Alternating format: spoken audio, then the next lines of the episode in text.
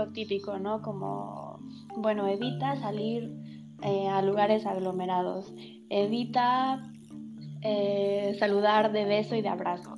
Y que de hecho acá creo que fue algo que ha costado mucho trabajo porque en Italia son como latinos, ¿no? Y justamente como decía Chris hace un momento, que digamos que Italia esparció el virus. Eh, no es tanto así, pero la verdad es que la persona italiana en promedio es una persona muy cálida. Entonces los italianos son mucho de abrazos, son mucho de que de besos, te saludan de dos besos, eh, mucho de pues de contacto físico, de amigos, de, de salir. Entonces creo que sí fue como de las cosas que, que más costó trabajo, creo que en cuanto a contacto social, acostumbrarse a, a, saludar de lejitos y así.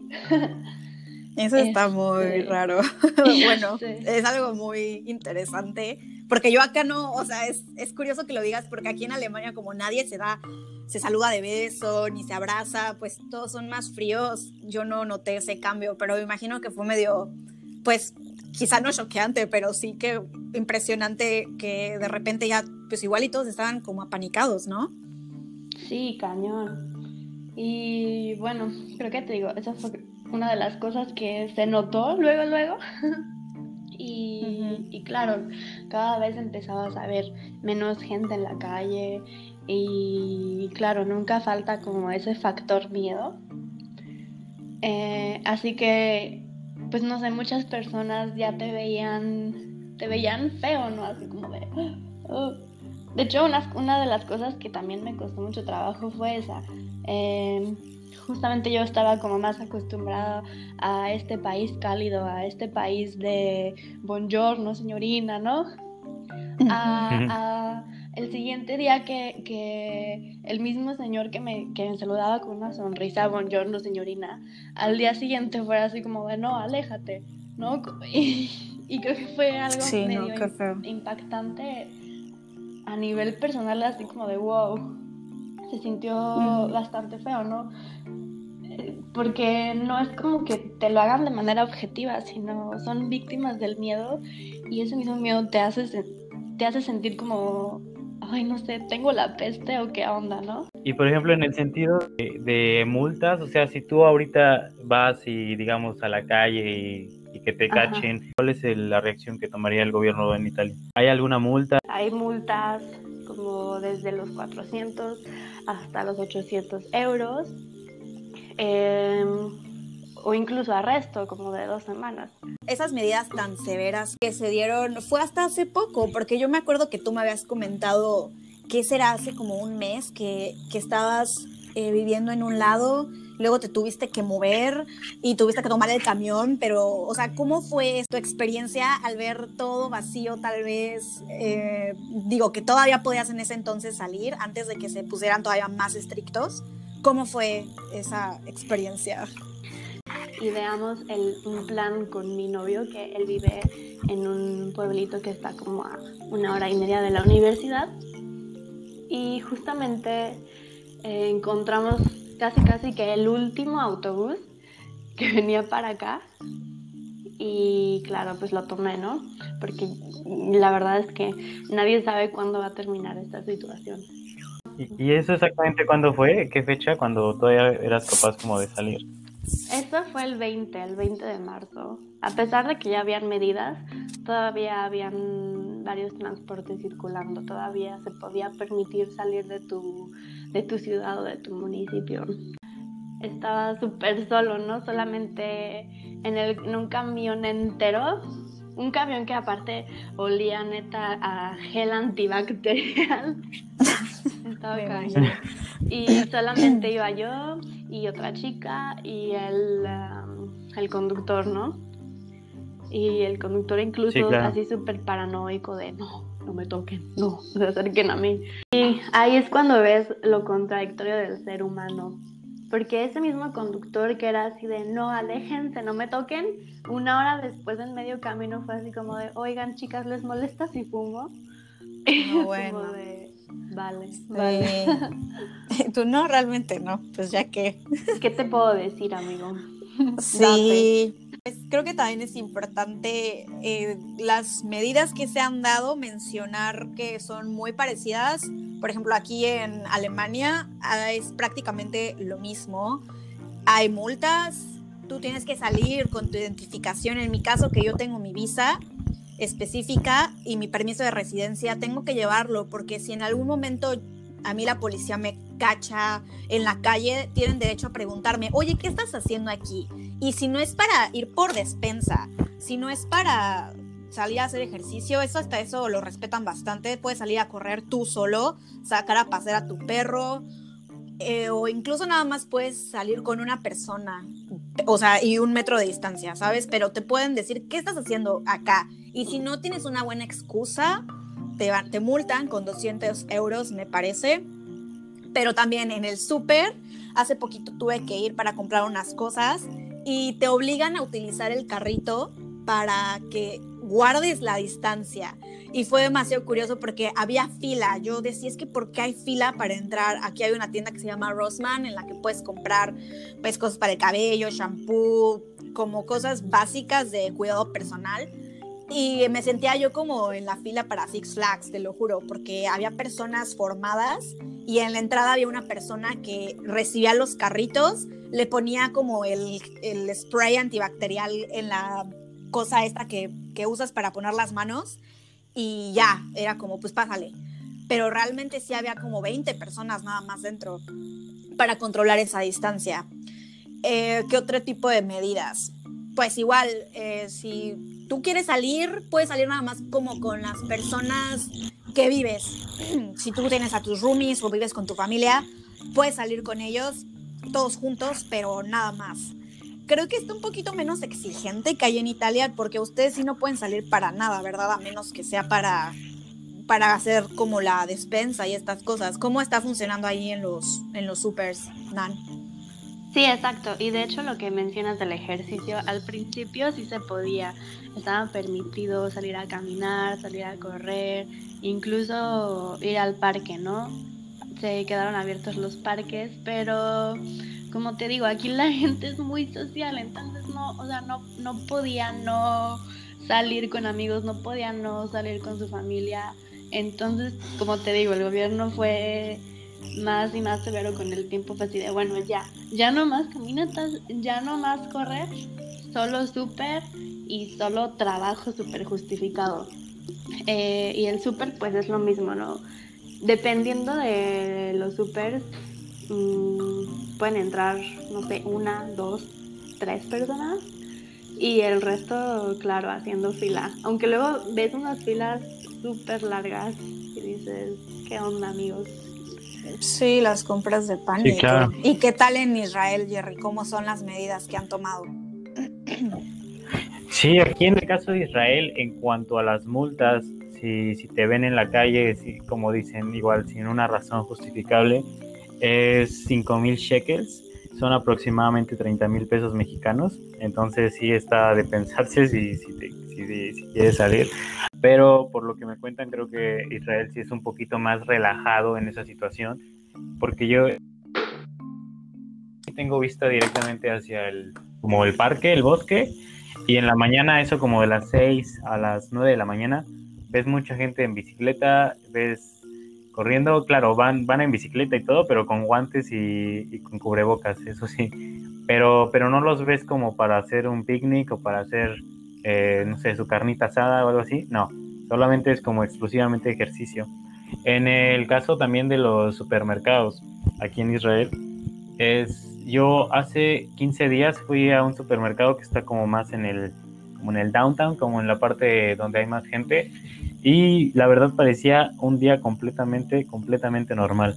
La única diferencia es que cuando tú querías entrar al supermercado, te apuntaban con esta pistolita que te mide la temperatura para ver si obviamente si no estás alto en temperatura, en ese caso pues no pasabas. Y, la mayor parte de la gente pasaba, solo que sí tenías que llevar cubrebocas, tenías que llevar los guantes. Entonces era, era algo muy curioso porque era todo, todo normal, pero con cubrebocas y guantes, todo, todo, todo.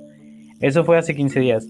Y apenas ayer, que también tuve que volver a hacer despensa por lo mismo, porque me había quedado sin, comida, fui a otro mercado, pero ese está más cerca de aquí de la universidad. Aquí la universidad se encuentra como en la, como en la montaña, entonces está, hay mucho menos gente, pero, pero la gente igual, parecía, parecía un día normal, de hecho, de hecho parece que ya está pronto para volverse a la normalidad, porque bueno, Israel ha tenido como estas medidas un poquito más, como ellos están en, en constante guerra, entonces este tipo de, aislamientos o de encerrarse y trabajar desde casa o de, o de abastecerse de comida por quizá para dos semanas o un mes y ya luego volver a la normalidad, como que están un poquito más preparados en ese sentido debido, debido justo a la guerra. Pero, pero bueno, es, es este, son estos estas medidas las que he optado. Como les menciono, no, no lo siento tan, tan severos.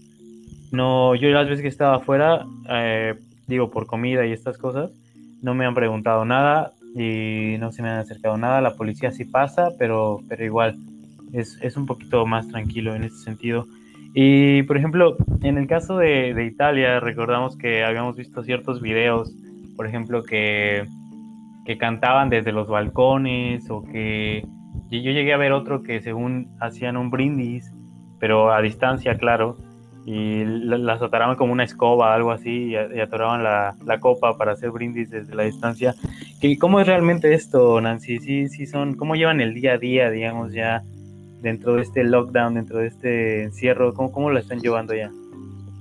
Sí, pues como les había mencionado, como esta parte de compartir la comida con amigos, familia, la vida social, son partes muy importantes en la cultura aquí. Y sí, varios han tenido como esa iniciativa de hacer como brindis o música desde los balcones. Eh, y es algo bastante bonito. Pero al mismo tiempo siempre está como el otro lado de la moneda. Como les mencioné, todo esto se originó en la región de Lombardía, en el norte, y mucha gente ahí no, no podía tomar como ese mismo tipo de iniciativas porque por lo mismo la situación ahí estaba bastante grave. Em, así que muchos como que tomaron más una posición como de luto, de seriedad, como de no, creo que más que festejo, más que música, más que brindar desde los balcones, es tiempo de como de, mm, de reflexión. Reflexión, sí. y de conciencia.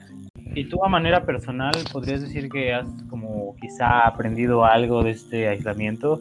Quizá algo que te haya como, no sé, a lo mejor tienes más tiempo para ti o a lo mejor estás enfocando en otras cosas que quizá no te enfocarías. ¿Has, sentido que ha habido algún cambio en ese sentido? Sí, claro. Uno de los sentimientos que más afloran en, este, en esta cuarentena es la nostalgia.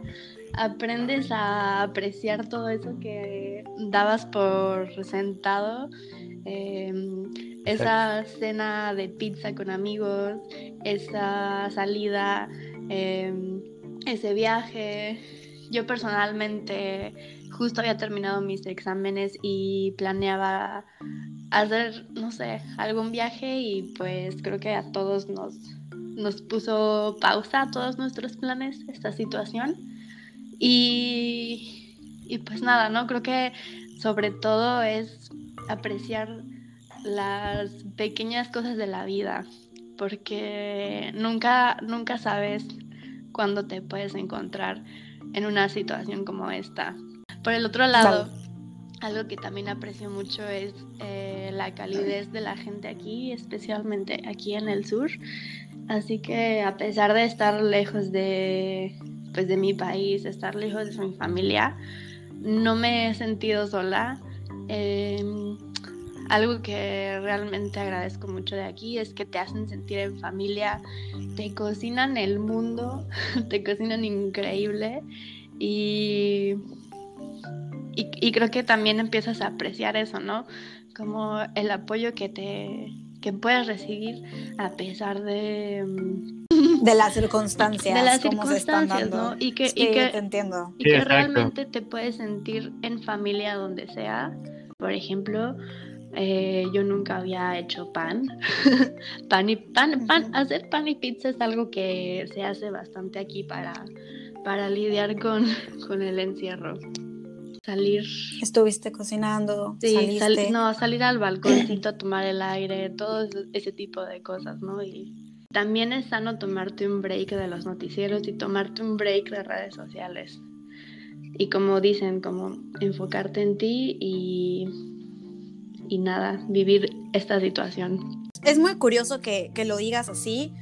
Creo que también como mexicanos eh, pensamos igual, venimos de una cultura igual pero es muy curioso cómo cada quien lo está viviendo dependiendo del lugar en el que está, porque tú hablas de esta parte de como de familia, el apoyo y está muy padre, pero yo por el contrario estoy en un país en el que se sabe perfectamente que la gente es muy independiente, los alemanes son, digo, fríos, lo diré entre comillas, porque es su manera de ser y así son ellos, ni modo, pero yo lo he vivido de una manera muy diferente. Yo he estado mucho tiempo sola desde que empezó, incluso desde antes que fuera el coronavirus, yo ya estaba muy acostumbrada a, estar sola y ahora que vino esto y me obligó a estar encerrada, es allí cuando me empecé a adaptar. Y yo creo que una de las enseñanzas que más me ha dejado estas situaciones que uno no puede controlar absolutamente nada, este tipo de situaciones, y mucho más que son cosas que a todos nos agarraron por sorpresa, incluso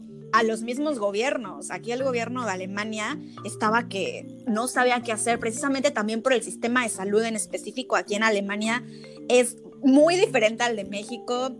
Aquí no te dan medicina antibiótico a menos que ya te estés muriendo. Necesitas receta médica para la receta médica. Tienes que ir con el doctor a hacer una cita. Es todo un rollo. Entonces creo que la gente fue como, ah, pues eh, sí, como sea, no creo que sea tan grave. Y con el tiempo, ya con el encierro, uno se da cuenta de, ok, esto sí está grave.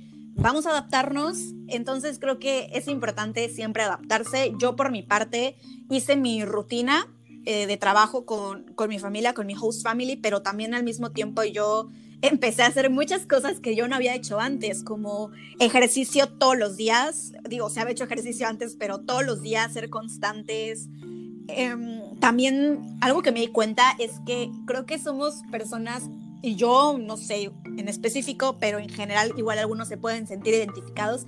Yo soy demasiado influenciable, entonces digo, wow, o sea, ¿cómo es posible que llevo un mes de estar leyendo, de estar escribiendo, de con Jerry empecé este podcast de ejercicio y es como, wow, creo que el encierro, si tú lo sabes aprovechar, puede ser bueno cuando te adaptas a, a, las circunstancias externas. Yo he generado mi rutina, es importante también tener una rutina de que trates de que se sienta lo más normal posible, aunque las cosas no están normales. Estamos todavía en medio de esta situación en la que no sabemos cómo vaya a terminar, no sabemos hasta cuándo. Por lo pronto aquí en Alemania, hasta el 3 de mayo vamos a seguir con estas medidas, incluso se va a extender un poco más. Como muchos ya lo sabrán, los Juegos Olímpicos ya se cancelaron. Hay muchos eventos sociales que estoy segura que no van a volver a ser hasta el otro año.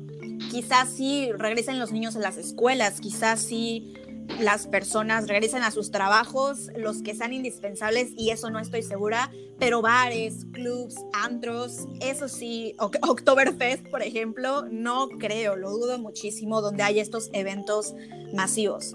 Y pues bueno, otra cosa que también yo podría decir que lo viví de manera muy diferente, estando más solitaria, creo que me di cuenta que todos somos iguales y agradecer, porque creo que al final es que todos somos iguales. Yo me pongo a pensar mis necesidades, ¿por qué van a ser más que las necesidades de esa persona que va caminando en la calle? Al final somos lo mismo, somos iguales y uno agradece y uno tiene que estar consciente que, así como escuchamos en las noticias, que los doctores que estaban dando servicio fallecieron por el virus, dices, wow, pudo haber sido yo, porque no hay ninguna distinción entre esas personas y yo. Entonces allí como que me volví más humana, más empática, le he podido sacar provecho, pero pues vamos a ver cómo se dan las cosas, porque una parte también hemos hablado de la cuestión social, cómo le hemos lidiado, pero también la parte económica que viene es bastante delicada. Aquí en Alemania, por ejemplo, la Volkswagen, que muchos sabrán es como la, el centro, la unidad de economía de, de este país,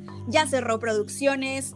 Al menos a comparación de México, podría decir que es algo, un punto muy bueno. Aquí las personas que tienen trabajos relacionados con tiendas como en HM o como freelancers, el gobierno alemán nos apoya dándole un 80% de su sueldo, cosa que en México no pasa lo sabemos, pero pues ahí nos vamos manteniendo. Pero creo que sí es importante para todas las personas de México que nos conozcan que no salgan, que de verdad lo tomen en serio, porque creo que estamos acá en Europa un poquito más adelantados, porque todo esto empezó antes y creo que es un reflejo, es un espejo de lo que podría pasar. Y creo que en México no están las mismas regulaciones que están tomando aquí en Europa, entonces se puede poner feo. Yo no sé, Jerry, tú si tengas algo más que decir en cuanto a tus eh, aprendizajes, cómo lo viviste tú allá. Sí, justamente coincido completamente contigo en el sentido de que esto se tiene que quitar en la mente de que les da a los ricos, le da a los pobres, le da a los jóvenes, le da a los viejitos y no a los jóvenes. No, esto agarra parejo y, y coincido contigo, o sea, somos completamente iguales esta enfermedad le puede dar a cualquier persona. Apenas ayer murió el, un escritor chileno, eh, ahorita no recuerdo su nombre, pero es algo grave. Boris Johnson también lo tuvo, el, el primer ministro de Inglaterra, y estuvo en, en, riesgo. Pero yo, yo de manera personal les puedo decir tres cosas que, que realmente he aprendido desde esta cuarentena.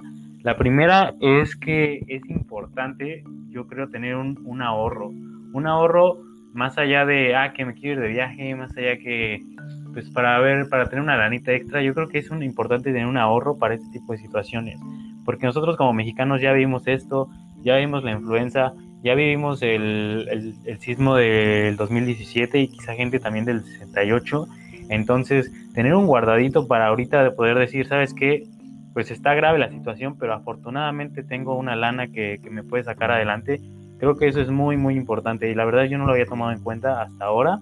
Y es algo que a partir de, de, hoy voy a hacer, o sea, bueno, de, sí, desde que esto concluya voy a hacer y tener como esa lanita por si, por si algo pasa, claro. Otra cosa que aprendí bastante es, no sé si les haya pasado a ustedes, pero pasa de que luego por las prisas o cosas así, eh, comes lo que haya, casi, casi. O sea, tengo hambre, ah, no sé, una manzana y o una marucha ni ya rápido, ¿no? Y, y, algo que, sobre todo ahorita con esta cuarentena, que tienes un buen de tiempo, eh, es como, es padre porque me he enfocado mucho en mejorar mi alimentación. A veces le dedico una hora solo para cocinar y, cocino bien y pues me gusta lo que estoy comiendo en lugar de agarrar algo rápido y, y ya, como lo que es con tal de llenar el, estómago, digamos. Entonces creo que esa parte también me, me, ha gustado bastante, que es como como alimentarte bien, eh, hacer ejercicio, obviamente, eso, eso de por sí sí lo hacía. Y, y, la otra cosa que me ha gustado mucho con esta cuarentena y que he aprendido es el hábito de la lectura. De, en verdad, quizá no pueda salir, quizás suene un poco cliché o algo, pero, pero el, hecho de no poder salir y tener un buen libro que, que, que te transporte a otros sitios a pesar de tú estar aquí encerrado es algo fantástico y es algo que, que a mí me ha, de por sí ya, ya leía, pero obviamente se, he leído mucho más de lo que acostumbraba a leer. Las tres cosas sí las sé, las bastante. Wow, eso me, me gusta la parte que dices que has tenido más tiempo para ti, porque también ha sido en mi caso. Y creo que la conclusión sería que nosotros no podemos realmente controlar absolutamente nada de lo que pase a nuestro alrededor. Y puede ser una enseñanza hasta de vida, ¿no? Si ya me pongo un poco más deep, que eh, sobre todo este tipo de situaciones no las podemos controlar, no sabemos cómo vayan a ser, pero creo que sí podemos adaptarnos y tratar de sacar el máximo provecho eh, y pues se puede sacar algo muy bueno. Yo la verdad en lo personal tengo miedo de, que cuando esto acabe, eh, obviamente quiero salir, quiero ah, recuperar mi vida, pero también el aislamiento me ha ayudado a digo, no voy a decir, guau, todo ha sido increíble, mágico y lleno de saber. No, porque también hay días que me he sentido triste como todo estando lejos de casa y tan solos a comparación de Nan, que ella tiene como personas a su alrededor, como esta cultura familiar, pero yo no.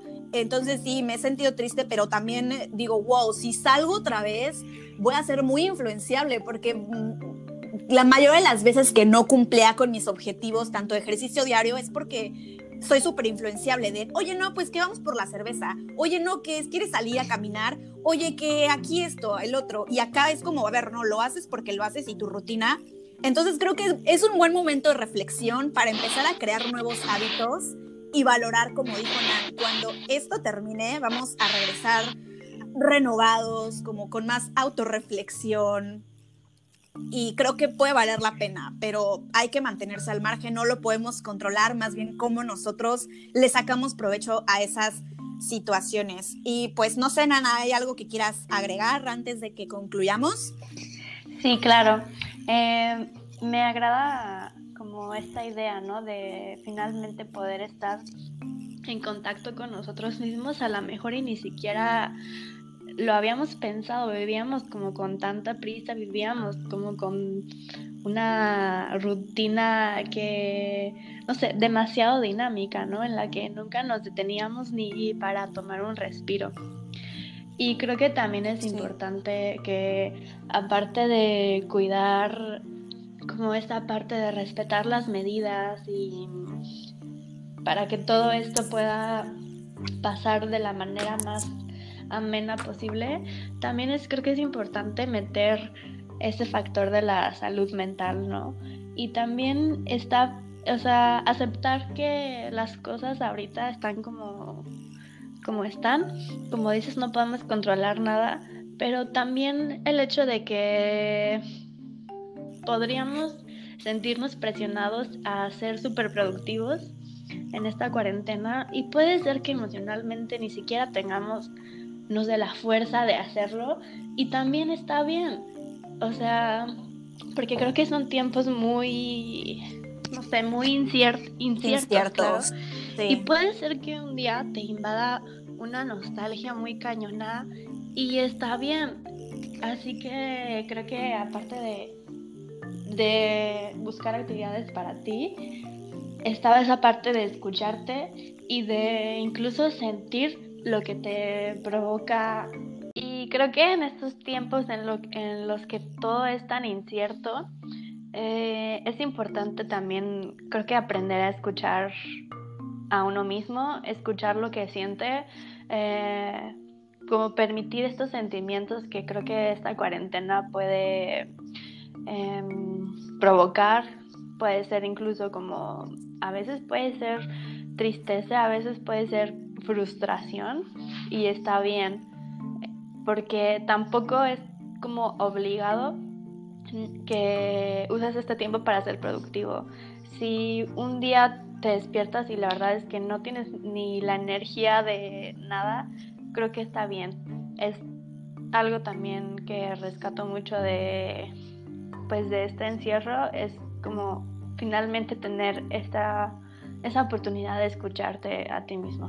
Muchísimas gracias Nancy, de verdad nos ayudaste a tener como otro panorama de, cómo son las cosas en, justo en el país en el que tuvo más casos por un periodo. Y, pues tener esa idea, ¿no? diferente a lo que nos dicen los medios. Y pues de verdad te agradecemos muchísimo, agradecemos a la audiencia por escucharnos. Y bueno, este sería el tercer podcast. Si, si les gustó o si quieren que indaguemos, háganoslo saber en sus redes sociales. La mía es arroba Gerardo Díaz 01 en Instagram y Twitter es arroba 01 Perfecto. Y pues yo también me despido por acá, Nancy, te agradezco muchísimo.